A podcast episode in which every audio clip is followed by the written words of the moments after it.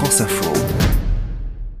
Du beurre, demi-sel, évidemment, de la pâte feuilletée, du sucre, un four bien chaud, et c'est parti pour un kouign-amann absolument délicieux qu'on peut manger été comme hiver avec un grand plaisir. Alors toi Xavier, tu es journaliste à la rédaction numérique de France Info, et donc le kouign-amann, ça vient de Bretagne, des grands-parents. C'est l'été, il fait relativement chaud, comme toujours en Bretagne l'été. On est tranquillement dans le jardin, chez mes grands-parents, en plein milieu de la Bretagne, et là ça commence à sentir le beurre. Et là je découvre ma grand-mère en train de faire le fameux kouign-amann, le fameux gâteau breton. Pour la petite histoire, le kouign-amann, quand on est un peu breton et qu'on parle un tout petit peu breton, kouign-amann c'est très simple. Amann c'est le beurre et kouign c'est la pâte. C'est extrêmement simple à, manger. En revanche, c'est très compliqué à faire parce que c'est de la pâte feuilletée, donc il y a des heures et des heures à manipuler la pâte feuilletée. Il faut la, la plier, la replier, etc.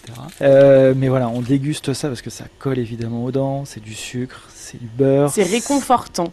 C'est même plus que réconfortant, c'est on, y est, c'est un coussin de d'odeur, de, de saveur. C'est ça le plat, le gâteau de l'après-midi pour pour mon enfance. Et est-ce que tu te souviens du goût du kouign que te préparait ta grand-mère ou est-ce que c'est surtout euh, tout ce qu'il y a autour, tous les souvenirs qu'il y a autour finalement qui te...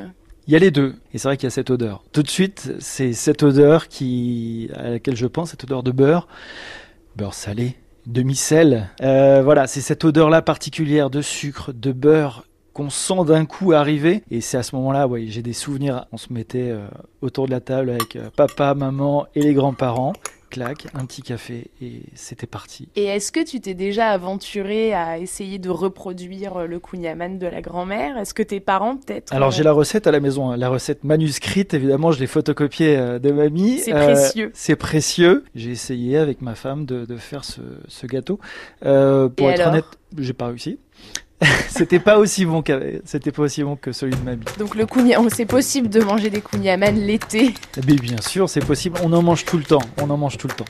Merci Xavier. Salut.